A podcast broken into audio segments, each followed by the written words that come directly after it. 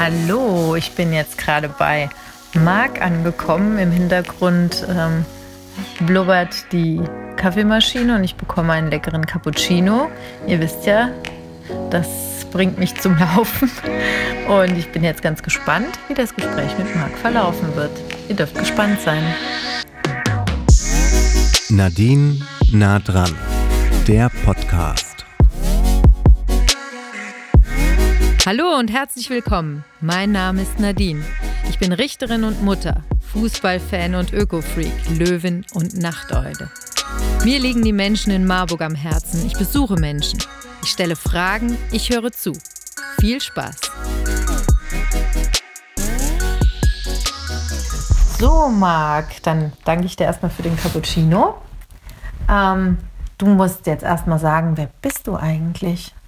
Ähm, ja, also ich bin der Marc und ich äh, wohne seit 2002 in Marburg. Ähm, komme ursprünglich aus Berlin und äh, habe mich dann irgendwann nach Marburg verschlagen. Wie ist denn nochmal dein Nachname? Speer. Hm, wo kommt der her? Ähm, aus dem ehemaligen Jugoslawien. Ah. Also mein Vater heißt, wir hießen früher eigentlich Spedovic. Ah. Und das wurde dann irgendwann mal weggemacht, wo die Familie in die USA ausgewandert ist. Und dann sind wir, sind die wieder zurück und seitdem heißen wir Speer. Aber wir haben eigentlich so ein kleines Dreieck über dem A. Ah, okay. Weil ich hätte nämlich gedacht, dass die Aussprache tatsächlich irgendwie äh, tatsächlich irgendwie so ähm, amerikanisch ist. Genau, Speer also ohne das so. Dreieck auf jeden Fall. Ne? Mit dem Dreieck heißt es eigentlich Speer. Ah, Spe Speer. Speer. Ah, cool. Okay. Und dann äh, bist du in Berlin groß geworden? Genau, ich bin in Kiel geboren. Mhm. Ähm, mein Vater war ähm, Tennisprofi und danach äh, Tennistrainer, ähm, auch auf höchster Ebene. Und dadurch sind wir halt sehr, sehr viel umgezogen, als kleines Kind schon. Und ähm, da habe ich wahrscheinlich auch das her, dass ich nie lange an einem Ort war. Mhm. Und ja, und ich bin wie gesagt in Kiel geboren und mit drei, glaube ich, sind wir dann nach Berlin gezogen. Und äh, zwischendurch war ich auch nochmal in Hannover Mhm. und ich glaube auch in Hamburg nochmal, also in den ersten fünf Lebensjahren. Und äh, irgendwann haben sich meine Eltern dann scheiden lassen und dann war ich mit meiner Mutter in Berlin. Hm. Und wo in Berlin? Ähm, in, äh, in Charlottenburg. Oh, schön bürgerlich. Ja, am Anfang war es sehr bürgerlich, wo mein Vater noch dabei war. Ähm, hatten wir halt ein großes Haus, großen Garten und dann, wo wir, wo die sich scheiden lassen haben, haben wir dann äh, ein bisschen anders gewohnt. In einer schönen Hochhaussiedlung mit 15 Etagen. Mhm. Ja, Aber nimmt man das als Kind so wahr? Also wie alt warst du nochmal? Überhaupt so? nicht. Nee, also gell? gar nicht. Das, Das, das ist so der erwachsene Blick, so der Rückblick wahrscheinlich, eher, ne? genau. Ja, ja. Weil ich erlebe das auch so. Ich wohne ja am Richtsberg, wie du weißt. Ich jetzt nicht in einem Hochhaus, aber viele Freunde von meinem Sohn. Und das interessiert die Kinder in der Regel Nee. nicht, ne? Das ist ja, das ist ja das Schöne. Ja, Kindern ist das eigentlich ganz egal. genau. Und äh, dann, was hat dich nach Marburg gebracht? Ähm, ja, ich habe ja semi-professionell Football gespielt ähm, und bin quasi damals von Berlin mit 17 nach äh, Hamburg gezogen, weil ich da meinen ersten Vertrag bekommen hatte. Und ähm, der Verein ist allerdings dann nach zwei Jahren ist der Insolvenz gegangen, äh, in die Insolvenz gegangen und dann äh, war ich auf der Suche nach einer neuen Mannschaft und ich musste hier in der Nähe von Marburg zur Bundeswehr wurde ich eingezogen quasi nach Stadt Allendorf ins Heeresmusikchor, ähm, wogegen ich dann halt auch nochmal Einspruch hinterlegt, äh, eingelegt habe, weil ich halt nicht mein Instrument spiele und ich weiß nicht, wie ich da gelandet wäre. Und äh, so kam ich dann nach Stadt Allendorf und ähm, dann hatte ich mich halt hier im Süden umgeschaut, welches Team halt zu mir passt. Dann war ich erst in Darmstadt. Ähm, das war allerdings die zweite Bundesliga. Marburg war damals auch noch zweite Bundesliga. Aber Marburg hatte damals für mich einfach so das schönere Gesamtpaket. Und ähm, ja, so bin ich das erste Mal dann in Marburg gelandet. Das erste Mal? Genau, ich bin dann irgendwann äh, wieder weggezogen nach Graz, nach Österreich, auch zum Mm, Footballspielen. Ähm, ja, und bin dann wieder zurück und dann musste man sich mal langsam überlegen, was man jetzt so arbeiten will, richtig. Und äh, dann bin ich irgendwann in Marburg hängen geblieben. Mhm. Und hast dich wofür entschieden? Äh, ich habe erstmal eine Ausbildung gemacht zum, zum Drucker. Mhm. Ähm, einfach so ein bisschen auch aus dem Grunde, dass man halt einfach mal was gemacht hat. Mhm. Ich wusste, dass ich da niemals irgendwie drin arbeiten werde. Hatte ich eigentlich gar keine Lust drauf. Aber das habe ich dann habe ich auch durchgezogen, habe es fertig gemacht. Ähm, hat mir dann im Nachhinein auch geholfen, weil ich einen IHK-Abschluss hatte und dann durfte ich quasi dann, jetzt greife ich ein bisschen vor, dann habe ich mich selbstständig gemacht Mhm. mit einem Freund von mir zusammen. Haben wir im Pilgrimstein ein Geschäft gemietet und haben quasi das Batzos gegründet. Das ist eine, ja, da gab es Baguettes, Pizza, Salate, Krebs. Genau. Und äh, das war eine sehr aufregende Zeit damals. Und äh, wegen dem IHK-Abschluss durfte ich dann auch ausbilden. Habe dann äh, meistens sozial schwächere Jugendliche dann eine Chance gegeben, dass sie da bei mir eine Ausbildung machen können. Ähm, ja, das war, schon, das war schon eine interessante Zeit und auch ziemlich cool so. Mit meinem, mit meinem guten Freund zusammen haben wir das gemacht und ähm, hatten dann nur den einen Laden und äh, hatten halt viel Spaß, haben immer dicke Partys da geschmissen und so. Und ja, dann haben wir uns irgendwann vergrößert, haben dann in Beldershausen noch eins aufgemacht. Und das existiert auch immer noch. Macht mein äh, Kumpel jetzt alleine. Und dann haben wir noch in Bladenbach das Tennisheim oben übernommen gehabt. Und äh, dann wurde das alles schon sehr viel. Dann noch ein Catering-Unternehmen, wir haben Hochzeiten gemacht und ähm, äh, bei drei Tage, nicht drei Tage Marburg hier, wie heißt das denn? In Stadt Allendorf damals, das große Fest, was so lange ging, das immer eine Woche ging. Hessentag. Hessentage, genau. Da hatten wir auch einen Stand und äh, ja, das war wie gesagt eine ganz aufregende Zeit und zwischendurch habe ich dann auch noch ein Kind gekriegt. Hm. Den Max, der ist jetzt mittlerweile schon acht und ähm, ja, irgendwann wurde mir das alles ein bisschen zu viel mit der Arbeit und, äh, und ich wollte halt auch fürs Kind da sein und dann habe ich mich da halt rausgezogen Mhm. quasi. Mhm. Jetzt mal erstmal. Und dann hast du dich da rausgezogen, um was zu tun? Naja, in erster Linie hatte ich da noch gar nicht so einen großen Plan gehabt, sondern der Plan war erstmal, dass ich halt äh, Zeit, Zeit fürs Kind habe. Und das ging dann aber auch mit deinem Freund gut? Ja, das ging, Ja? das ging gut. Okay. Ja, also wir hatten vorher in Marburg den Laden schon zugemacht, Ah. weil wir den damals äh, hauptsächlich gemietet hatten wegen dem Campus, der gegenüber entstehen sollte. Mhm. Das hat sich aber gezogen und gezogen und gezogen und gezogen. Und ist, glaube ich, jetzt ja auch erst vor zwei Jahren wirklich fertig geworden. Ähm, und das war eigentlich so der Hauptgrund, warum wir diese eher nicht erste Lage, würde ich sagen, genommen hatten, in der Hoffnung, dass da halt der Campus hinkommt. Und dann ist die Lage natürlich Gold wert gewesen. Mhm. Aber gut, so lange wollten wir dann auch nicht warten, haben uns dann auf äh, Beldershausen konzentriert und haben dann diesen den Veranstaltungsservice weiter ausgebaut mit Hochzeiten, Geburtstagen und sowas, Beerdigungen, große Veranstaltungen gemacht. Ähm, ja, aber wie gesagt, das wurde mir dann alles irgendwie, wurde mir ein bisschen zu viel. Und ähm, von der Arbeitszeit her, weil ich meine, man arbeitet halt immer, wenn alle frei haben, ne? Ja. Am Wochenende, Genau. an Feiertagen. Und da habe ich dann gemerkt, irgendwann, das ist nichts mehr. Ist nichts mehr für mich. Mhm. Ja, und dann war ich, ähm, dann habe ich im Weinladen angefangen zu arbeiten. Ähm, so äh, hier beim Vinopolio in Marburg. Äh, habe mich da relativ schnell reingefuchst in die Weinwelt, ohne vorher eigentlich auch viel Ahnung davon zu haben. Ähm, du bist dann bei den Beringwerken Genau. gelandet. Mhm. Und äh, das war eine Firma, die da quasi die Reinräume gereinigt haben Ah. für die Produktion. Also war ein Sub Subunternehmer. Ein Subunternehmer, Mhm. genau. Und bei welchen äh, von, den, von den Standortfirmen habt ihr gearbeitet? Äh, bei, bei, bei allen. Bei allen, okay. Ja, bei allen. Aber äh, wie gesagt, das war jetzt auch nicht unbedingt das, was ich jetzt mein Leben lang machen wollte. Das war, hat sich damals halt angeboten. Die hatten Arbeitszeiten, die genau gepasst hatten Mhm. für mich. Und, ähm, und parallel habe ich dann aber allerdings damit schon angefangen, die Ausbildung zum, äh, zur Tagespflegeperson zu machen. Mhm.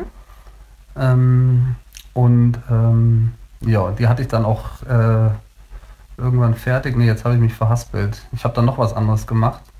Ich war dann noch in Frankfurt bei einer Firma und ähm, bei einer chinesischen Firma, die Druckmaschinen, auf, also Druckereien aufgekauft haben in der ganzen Welt und die nach äh, China verkauft haben. Oder von China irgendwo anders hin. Mhm. Ähm, das war auch ein ziemlich interessantes Feld und da hatte ich halt relativ gute Arbeitszeiten, weil ich eigentlich nur Homeoffice hatte Mhm. und einmal die Woche äh, im Büro war.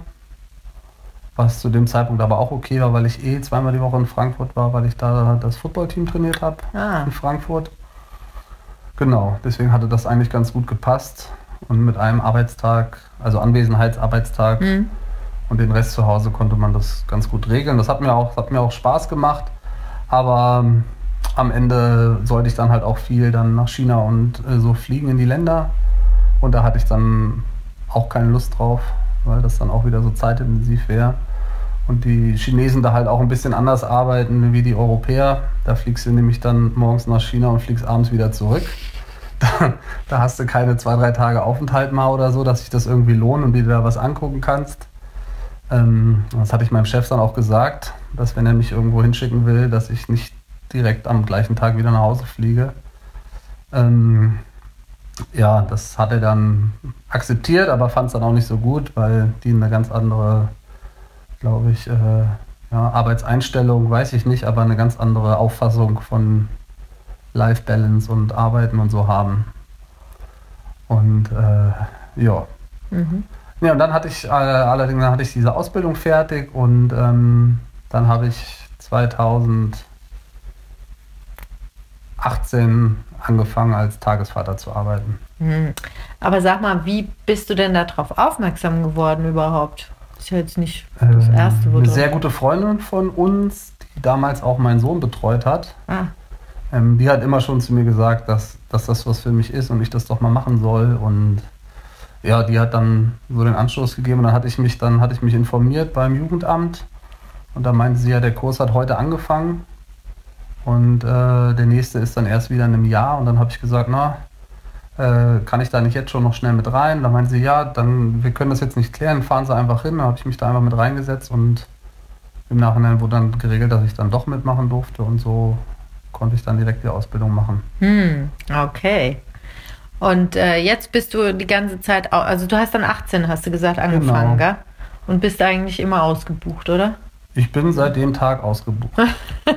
also man, man fängt ja immer erst mit einem Kind an und äh, dann steigert man das, aber seitdem ich fünf Kinder habe, habe ich auch immer fünf Kinder und könnte wahrscheinlich noch fünf Plätze weiter vergeben von der Dringlichkeit der Leute, die Plätze suchen. Hm. Ja, es äh, ist ja nach wie vor so, dass in Marburg eigentlich nicht so furchtbar viele männliche, also Tagesväter gibt sozusagen. Nee, also es gibt äh, noch zwei Stück. Okay. Ähm, allerdings sind die im Umland. Also hier in der Stadt bin ich der Einzige.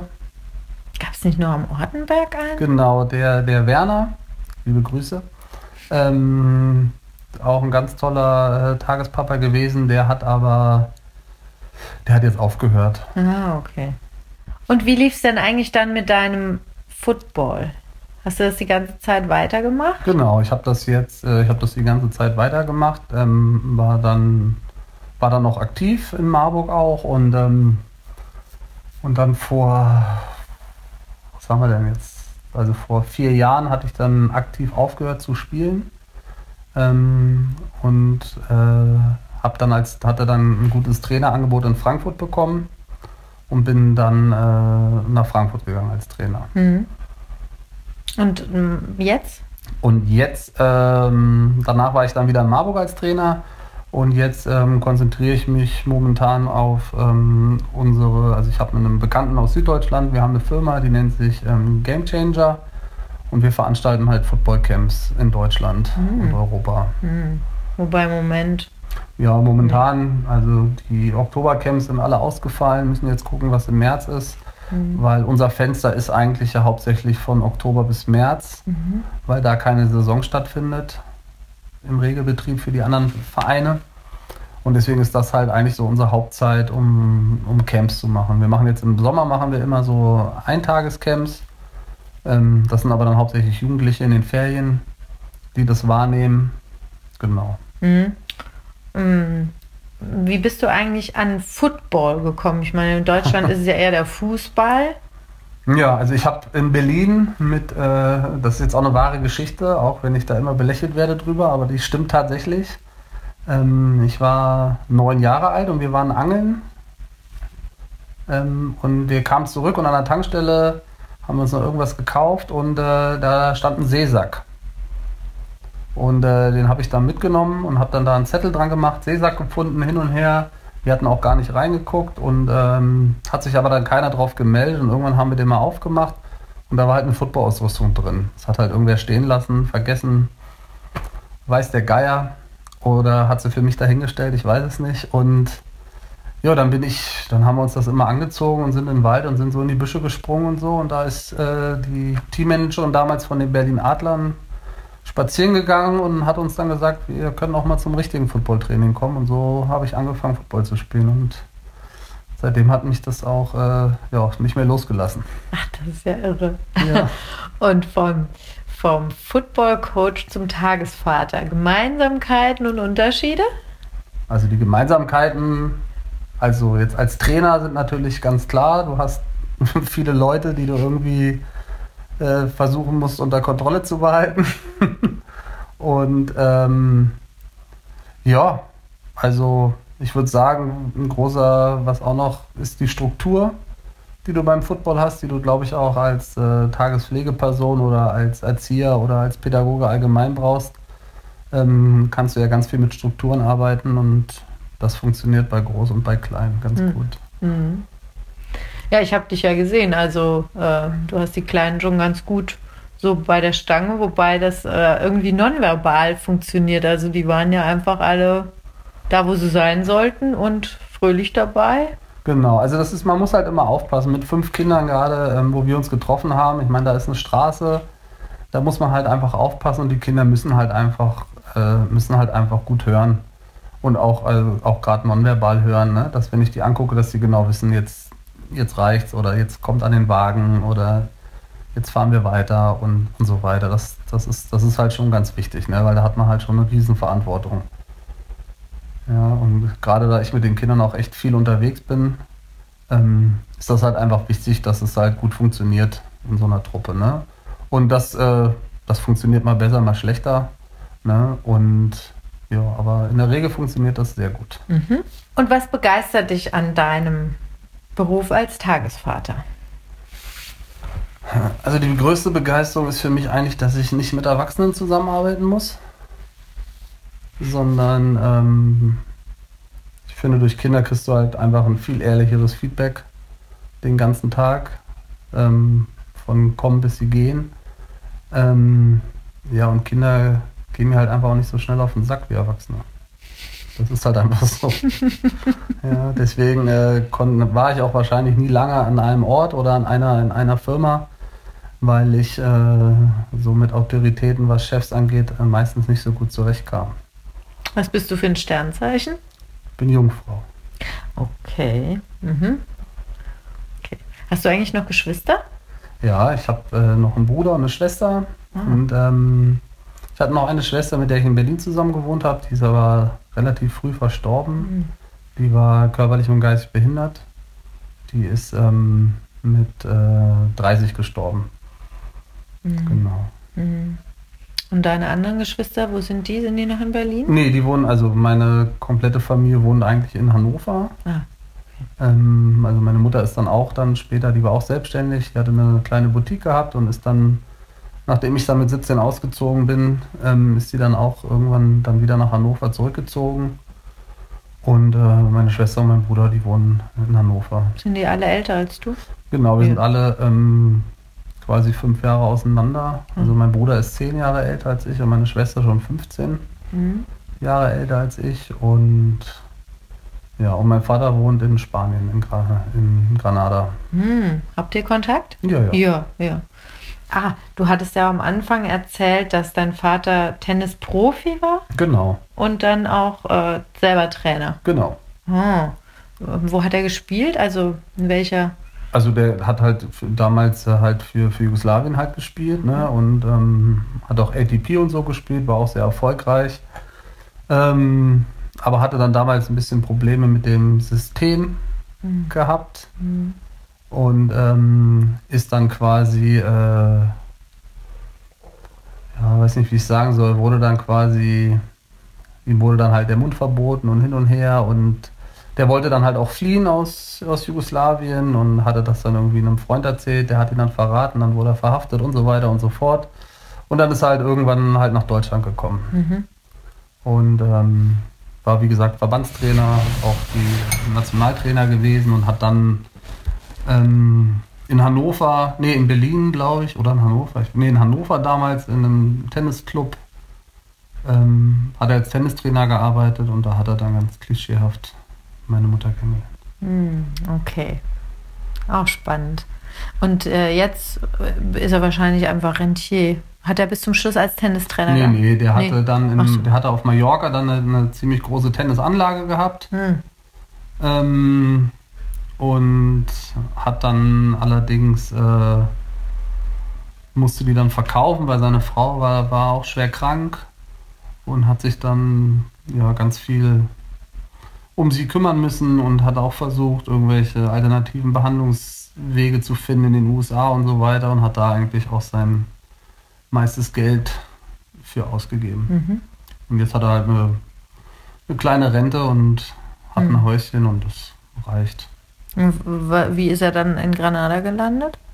Ähm, ja, weil er aus Festland wollte. Ah. Weil ähm, die Behandlung halt auf der, auf der Insel halt kostet alles doppelt so viel wie auf mhm. dem Festland. Mhm.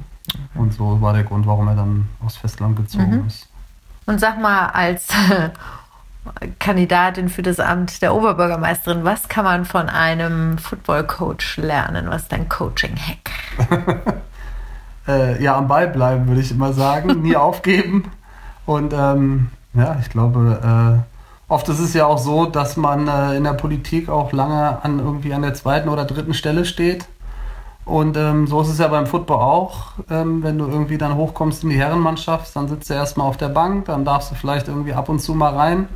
Und irgendwann, wenn du halt dann äh, gut genug bist, dann kannst du halt, dann darfst du dann halt richtig spielen. Und so ist es vielleicht ja in der Politik auch. Ne? Man fängt wahrscheinlich klein an und arbeitet sich immer weiter hoch. Ja, wobei mit der Personenwahl hat sich das ja so ein bisschen oder mit der Direktwahl so ein bisschen geändert. Ne? So waren die Regeln eigentlich, als du übers Parlament oder also Stadtparlament ähm, oder Kreistag oder so gewählt worden bist, weil da hat es ja praktisch so funktioniert. Jetzt ist es ja so, dass die Direktwahl, das sind dann manchmal Leute, die schon lange in der Politik sind, aber wir haben ganz, ganz viele Beispiele von Leuten, die aus dem Nichts gekommen sind, sozusagen auch noch nie was mit Kommunalpolitik zu tun hatten. Also könnte ich auch Politik machen. Ja. ja. Also ich meine, du könntest, weiß ich nicht, ob du das könntest, aber du könntest dich auf jeden Fall zur Wahl stellen. Das auf jeden Fall, ja. Dann mache ich das doch mal. Das fehlt, fehlt, fehlt vielleicht noch in ja. meiner Vita. Stimmt, du hast wirklich so ein buntes Portfolio. Du bringst schon einiges mit, das muss ich sagen. Das ist toll.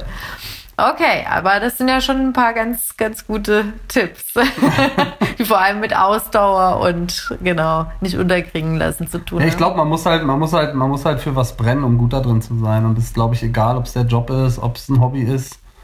Es ist, glaube ich, egal, wenn man dafür brennt und dahinter steht und äh, das gerne macht, dann kommt der Erfolg von ganz alleine. Hm. So willst du mehr. Okay. so als Tagesvater und ähm, in deinen vielfältigen beruflichen Tätigkeiten kennst du Marburg ja auch schon ganz gut. Und was findest du denn besonders gut an Marburg und was findest du vielleicht weniger gut? Jetzt an der Stadt an sich? An der Stadt und an dem, was du hier so vorfindest. Also, meine Frau meint, hier ist nicht so viel los in der Stadt.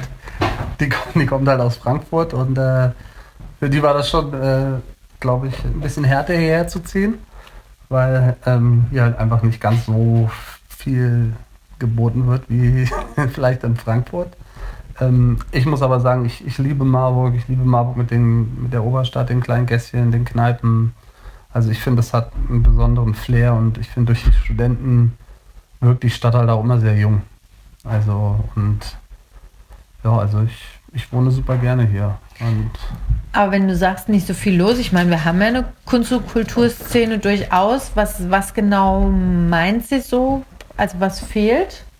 Jetzt ist gerade die Frau von Marc gekommen. hier könntest du doch einfach mal sagen, mein Schatz.